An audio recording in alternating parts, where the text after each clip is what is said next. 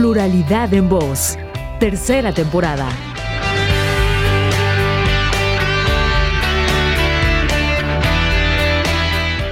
Bienvenidas, bienvenidos a este tu espacio de pluralidad en voz. Ya nos encontramos por acá a través de las emisoras de la radio de Morelos, gracias al Instituto Morelense de Radio y Televisión y por supuesto en nuestras plataformas digitales como bien Radial 3.14.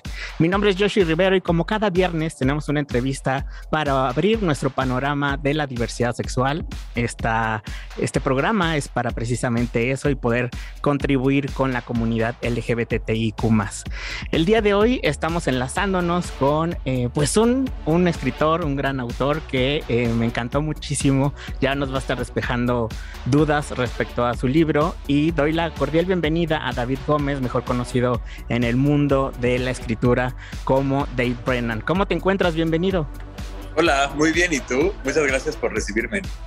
Bien, también muy contentos que nos platiques sobre cómo fue que iniciaste en esto de la escritura, también un poco que nos vayas detallando sobre tu libro, muy interesante, todas estas perspectivas que se viven a través de Rodrigo, de Ro, como lo, lo escribes, y que, bueno, cuando lo estuve leyendo, me, me, explotó la cabeza con tantas experiencias, tantas vivencias. Perdí hasta el hilo en qué momento es eh, prácticamente pues estas vivencias en las que uno quisiera estar ahí, ¿no? Y cuál es la realidad y cuáles no es la realidad. Déjenme. Totalmente. sí, Déjenme compartirles para nuestras audiencias quienes nos ven, nos escuchan, que precisamente Dave pues es el autor del libro Dignidad que hace unos meses se lanzó y que por supuesto ha generado por ahí algunas otras perspectivas en las redes. Eh, este libro es un compendio de 13 historias, de 13 relatos, donde concentran eh, precisamente experiencias que van desde sentimientos, experiencias, hasta llegar a lo sexual. Eh, platícame Dave, ¿cómo fue que fuiste introducido en esta cuestión de la escritura, de la literatura?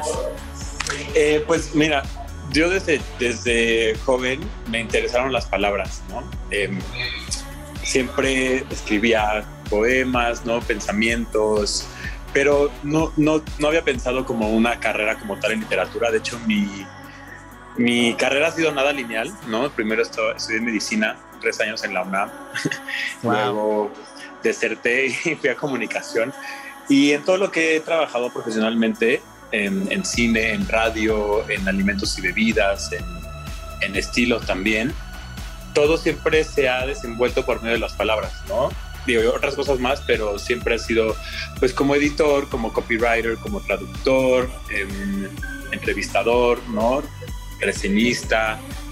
Y, pues, este Dignidad, este es como mi primer proyecto como solista, por así decirlo, mi primogénito, que pues ya es algo mío, mío. Y yo siempre había tenido la idea de escribir un libro, ¿no? Siempre tenía como más o menos de qué iba a tratar, se sabía que iba a tratar como de homosexualidad, ¿no? Yo salí del closet muy joven, a los 16, bueno, con mis amigos, ¿no? Con mis papás como a los 18. Pero siempre me, o sea, me interesó el proceso, pues, ¿no? De reconocerse a uno como homosexual, de de cómo se viven ahorita las relaciones en la comunidad LGBT, ¿no? Y fue hasta el año pasado en la pandemia que después de varios borradores, ¿no? Y como ideas ahí que no cuajaban, eh, pues me ocurrieron como dos, me ocurrieron dos encuentros en Berlín. Tuve la oportunidad de irme allá de chamba. Y pues fueron encuentros muy peculiares que pues me dejaron como un sabor de boca distinto. Sin albur. Pero eh, las escribí y yo colaboraba para una revista de la tienda Void, que es, la, que es una tienda de ropa de aquí de CDMX. Y un día pues, me, pedían textos por encargo, ¿no? Me decían, escribe sobre discriminación a ancianos, escribe sobre la cultura del cancelamiento. Y un día, un fin de semana, me mandan mensaje de, oye, se nos cayó un texto, un escritor necesito que nos mandes algo en chinga. Y yo, pues tengo un cuento de sexo gay muy explícito, no sé si les interese ok, mándalo, ¿no? Lo envié, les, gustó mucho, se rieron y pues de ahí me pidieron otro, que fue el segundo, y de ahí pues dije, órale, esto puede ser algo más grande, ¿no? Sí, pues mira, escribí los dos y pues por la pandemia y todo la revista pues dejó de existir también, pero ya había sentado las bases en mí de estos dos, estas dos historias, ¿no? Dije, órale, o sea, la editora que es mujer heterosexual, le gustó el texto, ¿no? Los, los que leen la revista respondieron muy bien en redes. Dije, bueno, yo creo que puedo crear aquí una historia, ¿no? Que ya sean un conjunto de, de cuentitos en los que cada uno sea un encuentro sexual, pero con, con, el, con la finalidad de que el personaje pues aprenda algo, ¿no? el personaje tiene que, que, madurar, ¿no? Va a ser un chavito de 20 a 25 años en los que pues en cada encuentro va aprendiendo algo, ¿no? Entonces se vuelve una, ¿no? Como estas coming of age stories, ¿no? En español se les llama como novelas de aprendizaje, pero pues no se entiende también como coming of age. Pero así fue como se me ocurrió, así fue como dije, bueno, eh, no voy a censurar nada, ¿no? Como autor gay en México dije, no, no tengo la libertad de estar censurando, yo creo que tiene que ser algo muy honesto, tiene que ser algo muy real y por eso es que el lenguaje es muy explícito. Fue algo que estuve de acuerdo con la editorial desde el día cero, ¿no? Entonces ha sido pues muy padre ver cómo las otras personas, que no necesariamente son hombres gays, ¿no? O sea, son cualquier letra de la comunidad LGBT o hasta fuera, ¿no? Pero es padre ver cómo han respondido a esta, pues, esta honestidad de las palabras. Se va viviendo a través de la historia, te lo digo, eh, que prácticamente el personaje te lleva, te adentra a todo lo que estás contando, que hasta cierto punto, como bien lo digo, cuando lo empecé a leer, perdí el sentido de en qué momento era ficticio. No sé si todo fue real. Me imagino que obviamente todo está basado, como bien lo dices, en historias que tú viviste, o sea, vivenciales, pero que a lo mejor le fuiste anexando por ahí una que otra cosita, pero hasta qué punto eh, el personaje empieza a jugar con esa cuestión, ¿no? Que puedes tener pues todo este abanico de posibilidades en, la literatura, en la escritura. Pues sí, mira, otro de los eh, pilares importantes del libro, o sea, uno fue el que ya te dije, el de la maduración. Otro, porque el libro no tiene un género, ¿no? El libro cuando te pones a pensar, dignidad no tiene un género en específico, yo por eso digo que es, es gender fluid, ¿no? Es no binario. Y por eso tiene cuatro, tiene cuatro pilares muy importantes, ¿no? El primero ya lo vimos, es el de las novelas de maduración, ¿no? Como este Coming of Age. El segundo es justamente lo que está tocando ahorita, porque está inspirado el libro en pues la obra de diversos autores de la generación Beats, como puede ser Jack Kerouac, ¿no? Eh, y en esas historias, ¿qué ocurre? Son personajes reales, ¿no? Porque son, es toda su bandita, ¿no? Es Allen, Allen Ginsberg, este, Neil Cassidy, el mismo Jack Kerouac, ¿no? Y, en, sus, en su novela En el Camino, ¿no? Que es como el, el manuscrito de la generación Beat, salen todos ellos, pero con nombres ficticios, ¿no? Entonces es una historia sobre aventura, ¿no? Sobre hambre de experiencias, sobre hambre de conocer personas, pero nunca nos queda claro que, que si exactamente pasó, ¿no? Si fue una autobiografía tal cual o qué tanta crema le echó a los tacos Jack Kerouac. claro. Y de, y de, ahí es mucho eh, esta parte en dignidad, ¿no? O sea, está basado en mis experiencias porque quería contar algo honesto, no algo con lo que la gente pudiera pues sentirse identificado. Y de ahí que me basé en mis experiencias, pero aún así es ficción, ¿sabes? No, el personaje no se llama Dave, se llama Rodrigo. Y pues esto justamente deja que las personas al final del, libro digan como qué tanto le habrá pasado esto a Dave, qué tanto se inventó, ¿no? Y pues obviamente nunca les digo porque pues es el chiste. Pero... Y te identificas en algunas historias. Puedo poner mi ejemplo que cuando leí la parte 3 de las palabras que nunca quieres escuchar, bueno, yo, yo sentía que estaba en este festival del trópico en Acapulco y pues no tal cual viviendo al 100 estas experiencias, pero dije, órale, qué envidia.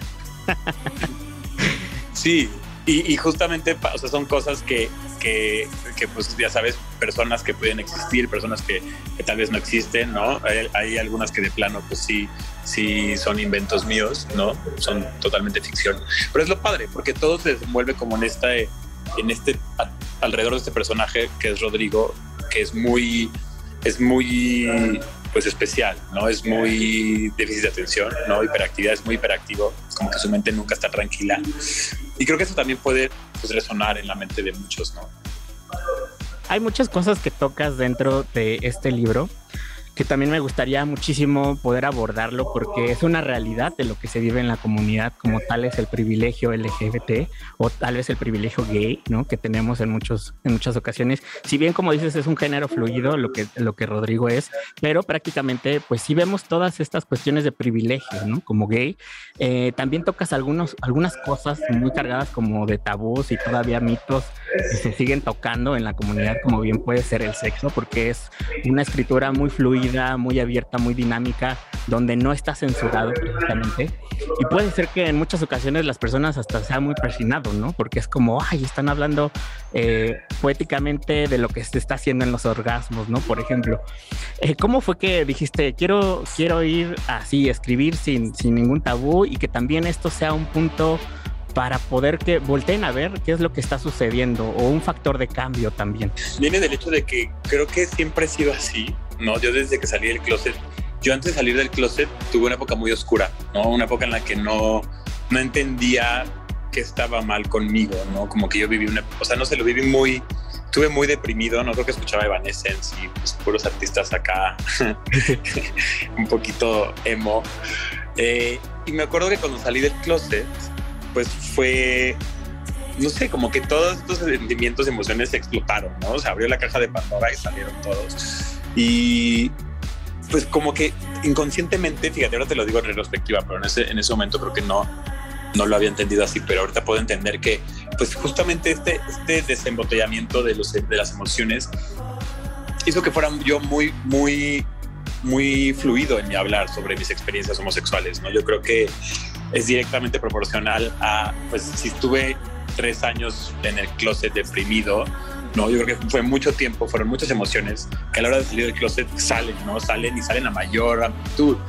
Y pues yo pues, conocí amigos y gente de la escuela y pues, siempre les decía sin pena ajena, así, con los güeyes con los que salía, con los que tenía sexo, ¿no? A detalle. Siempre me decían que qué explícito era, ¿no? Algunos se reían, otros sí, era como de no quiero escuchar, ¿no?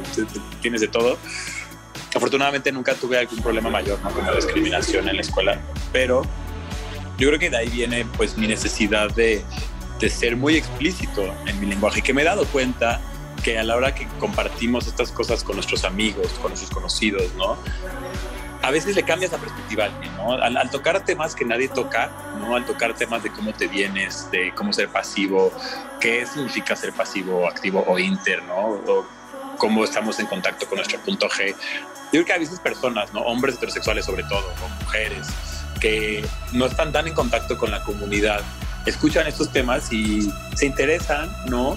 Cambias tu entendimiento un poco y hasta creo que hasta puedes hacerte, o sea, te acercas a ellos, ¿no? Entonces me puse a pensar, bueno, si esto ocurre con las personas con las que hablo, ¿qué ocurrirá cuando personas desconocidas lo lean en un libro, ¿no? Yo creo que puedes se puede lograr muchas cosas, ¿no? Puedes lograr que alguien que, que, no sabía que estaba en el closet se dé cuenta, ¿no? Alguien que, que tenía curiosidad, ¿no? De probar, pues te hace se da cuenta que no es lo suyo o que sí es lo suyo, ¿no? Yo creo que, pues, tocar estos temas muy explícitos me, me da felicidad, ¿no? Me da, me da plenitud, como de decir, pues si a mí no me da pena tocarlo y a otras personas sí, pues creo que puedo ser yo el que, el que lo saque a flote, ¿no? Quisiera preguntarte, eh, con, al final, ¿hacia quién va dirigido este libro? Eh, eh, quiero mencionar, o sea, ¿va dirigido a la comunidad, persona heterosexual? ¿O principalmente cuál es el objetivo hacia qué público va dirigido? Pues mira, quiero ser muy ambicioso y decir que el libro no solo es para la comunidad. Digo, vivimos en México, donde lamentablemente, pues sí, las únicas personas, la mayoría de las personas que consumen contenido LGBT son los mismos miembros de la comunidad LGBT, pero yo considero que este libro sale de la comunidad LGBT, ¿no? O sea, yo creo que este libro no tienes que ser homosexual, un hombre homosexual mexicano para conectar con él por la forma en la que está contado, por los temas a tratar, ¿no? O sea, se habla mucho del machismo, ¿no? De la homofobia, del racismo también. También se habla del privilegio, también se habla de canciones de la cultura pop, alternativas, cine, tele. Entonces, me gusta porque la gente puede llegar por varios lados, ¿no? Puede llegar desde el hombre gay que pues, sí busca algo erótico, ¿no? Que es el tercer componente que no te he dicho, erótico y el humor, son los otros dos componentes que me faltaban. Porque es, pues sí, al, tener lenguaje explícito, pues sí es erótico. Y el humor está muy presente, es una sátira, una especie de sátira el, el, libro. Entonces te digo, la gente puede conectar desde que busquen una risa, alguien que busque calentarse un poquito, em, alguien que, que pues disfrute ver, aprender nueva música, ¿no? O, nuevo contenido de series o películas. Y pues también se tocan temas importantes como salud mental, ¿no? Como te decía, yo tuve una época un poco pues, depresiva y pues quise incluir un poco esas emociones en, en, algunas de las historias, generalmente más al final. Entonces, pues este libro va dirigido a cualquier persona que, que esté lista para conocerse a sí misma, ¿no? O sea, una persona que pues no tenga miedo de destapar aquí y ver qué pueden encontrar. ¿Dónde lo pueden encontrar? Eh, ¿Hay venta en línea? ¿Físicamente dónde lo pueden encontrar? Eh, uy, en muchos lados. Eh, principalmente es la página de la editorial, que es aquelarredetinta.com. Ahí lo pueden encontrar en versión física y versión digital. La versión física con envíos a todo el país les llega en menos de una semana. Estás en la CDMX, yo creo que en menos de dos días. Eh, también estamos en Amazon Kindle para los que gusten de esa plataforma y salvar a los árboles también. Y si están escuchando de otro país, también estamos en Amazon Paperback pero ahí no lo recomiendo para pedidos nacionales. Siempre es mejor pedirlo directamente en la editorial. Ya están fuera del país, no tenemos envíos nosotros, entonces Amazon nos echa la mano con envíos internacionales. Y también estamos en varios puntos clave, ¿no?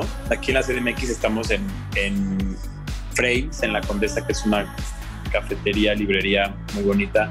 La Tengara en Coquilco, igual cafetería. En Cinemanía en Loreto y en, en Hub, H-A-B, que es un coworking en la Condesa y en Tepoztlán, en un lugar muy bonito que se llama Margarita, donde tuve la oportunidad de presentar el libro. ¿Sí? ¿Lo conoces? Eh, sí, sí, claro, ahí en Tepoztlán. Vas a ah, presentar apenas el libro. No, ya, ya lo presenté ahí ah. hace que fueron como tres, cuatro semanas. tuve la oportunidad de presentar ahí en Margarita. Fue, creo que ha sido de las mejores presentaciones, súper bonita, la vibra súper padre. Y pues ahí dejamos algunos libros para, para quien quiera que esté en Tepoztlán y se le antoje leer Tosteco. Oye, eh, qué chévere. La verdad es que, pues sí, Tepos es un lugar enigmático y por ahí, pues todas las montañas que rodean este pueblo mágico, pues estaremos por allá eh, dando otra visita, por supuesto, a esta cafetería para poder adquirir uno de tus libros. Eh, hay otra pregunta que por ahí se me está yendo que también quisiera hacerla presente. Es precisamente que la mayoría de tus historias sabemos que es como ir más allá, ¿no? El conocer a una persona más allá de únicamente esos encuentros casuales, pero haces muchísimas referencias a los signos zodiacales. Sí, esa es otra parte importante, justo que no habíamos platicado. Yo tuve la oportunidad de aprender de astrología el año pasado en Berlín. Eh, mi amiga astróloga y cantante Rocío Sainz me, me, me inmiscuyó en sus lares astrológicos porque pues le gusta cómo escribo y juntos estamos haciendo escribiendo canciones porque ella es cantante, ¿no? Entonces quiere que, que le escriba quería que le escribiera canciones de astrología, una de cada signo. Y por eso me enseñó, me enseñó sobre todos los signos, su lado positivo, su lado negativo, ¿no? Y pues cuando estaba escribiendo el libro fue justo en esos momentos que estaba aprendiendo y dije, me, me, parece muy interesante, ¿no? O sea, no como, no como ciencia, porque no es una ciencia, ni mucho menos como un modus vivendi o religión. Yo la astrología la veo como un arte, una nueva forma de ver la vida, una nueva perspectiva. Dije, este puede ser el campo semántico que una a los personajes, a los encuentros, a los ligues, ¿no? Cada uno va a ser un signo distinto, va a tener características especiales de cada signo. Y el cuento en el que ese signo se haga mención, pues va, a ser un poco tocando los temas del signo, ¿no? O sea, si es Sagitario va a estar lleno de viajes y cosas creativas, si es Escorpio va a ser un poquito oscuro, tiene que ver con la muerte también, ¿no? Entonces, me pareció esta una nueva forma, un nuevo, lente con el cual ver a los personajes que para que tengan como este arquetipo, porque la verdad es que los seres humanos siempre buscamos pues, un arquetipo donde pertenecer, ¿no? Y justamente en el libro toca este tema, ¿no? O sea, la astrología en verdad existirá, en algún futuro descubriremos que si hay una relación exacta entre los astros y nuestros comportamientos, o de plano es un efecto placebo, ¿no? Un efecto placebo en el que nuestro cerebro pues nos engaña a actuar como, como ciertas, eh, ciertos rasgos de cada signo, porque pues vemos que es nuestro signo, entonces queremos pertenecer, ¿no? Está esta disyuntiva, justo en el capítulo 3, el que te gustó, se la pregunta por ahí del final. Sí. Y pues eh, nada, pues se me ocurrió que será algo bonito, ¿no? Ya si, si, si amplió la saga, lo más probable es que, no sé, en el segundo libro sea otra cosa lo que una a los a los ligues, ¿no? Ya no sé la astrología, ya me acabé los signos. Claro, para allá voy precisamente porque la historia no la terminas, no hay como un cierre total, ¿no? ¿Habrá entonces una segunda entrega para esta historia de dignidad? Sí, bueno, ojalá. Ahorita estoy, pues sí, un poco ocupado traduciéndola al inglés y pues dándole difusión. Ay, qué padre. Entrevistas tan bonitas como esta. Gracias. Pero sí me gustaría, pues, ampliar la saga, ¿no? Sí dejé muchas cosas en el tintero que ya no cabían en este libro. Y pues el libro sí se puede leer de principio a fin, un poco redondo, un poco, pues, ya sabes, regresar a donde empezamos pero sí falta mucho de descubrir por Rodrigo, ¿no? Porque si estamos hablando de, sus, de y cómo tiene sexo, pues cómo habrá sido su primera vez, ¿no? En sus años pubertos. Entonces tal vez sea un libro, una siguiente entrega en la que se hable un poco de su pasado.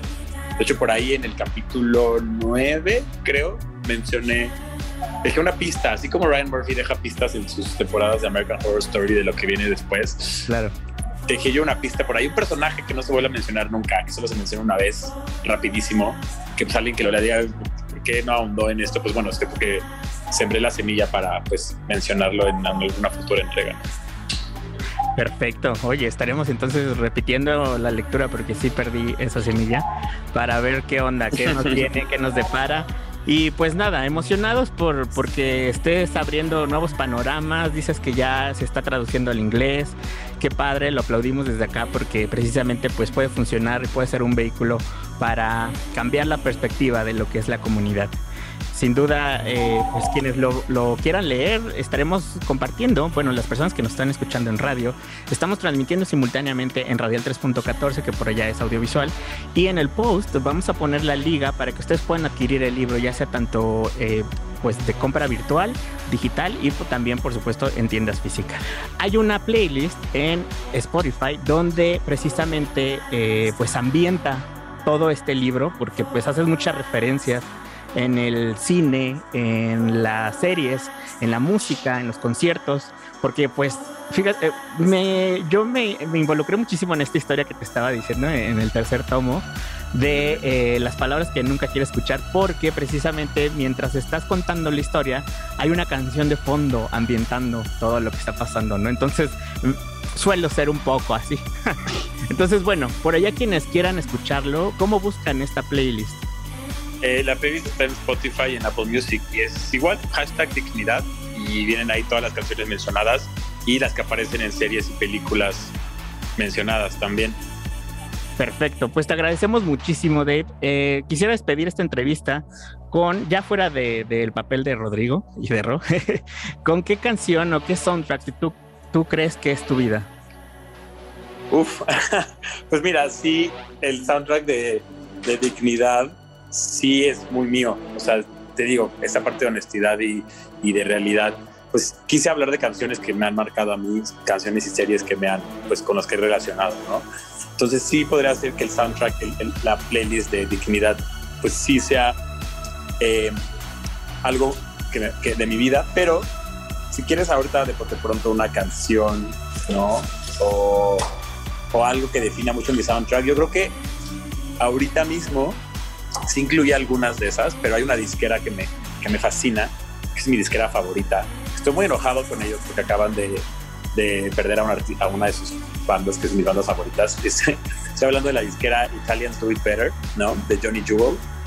Es una disquera que tiene Achromatics. Chromatics salen en, en el libro, salen en muchas etapas de mi vida. Se acaban de separar la semana pasada, ¿no? Entonces, estoy un poco sentido con ellos, pero tienen otros artistas, ¿no? Acaban de sacar un disco con puros covers a Madonna muy electrónicosos, padre. Yo creo que ahorita el soundtrack de mi vida es The Italian Sweet Better. The Italian Sweet Better. Ok, pues con esa despedimos. Te agradecemos muchísimo por esta videollamada, por compartirnos el contexto de lo que es dignidad y pues que más gente se sume a leer esta aventura que tiene Rodrigo. Muchas gracias, muchas gracias por el espacio y, y las preguntas. Al contrario, te abrazamos y te mandamos mucha buena vibra desde acá, desde Cuernavaca, Morelos. Gracias a ustedes también quienes se conectaron, estuvieron por acá compartiendo a través de sus redes sociales. Recuerden que estamos presentes en arroba radio-morelos y también en radial 3.14. Mi nombre es Yoshi Rivero y nos escuchamos en una próxima emisión.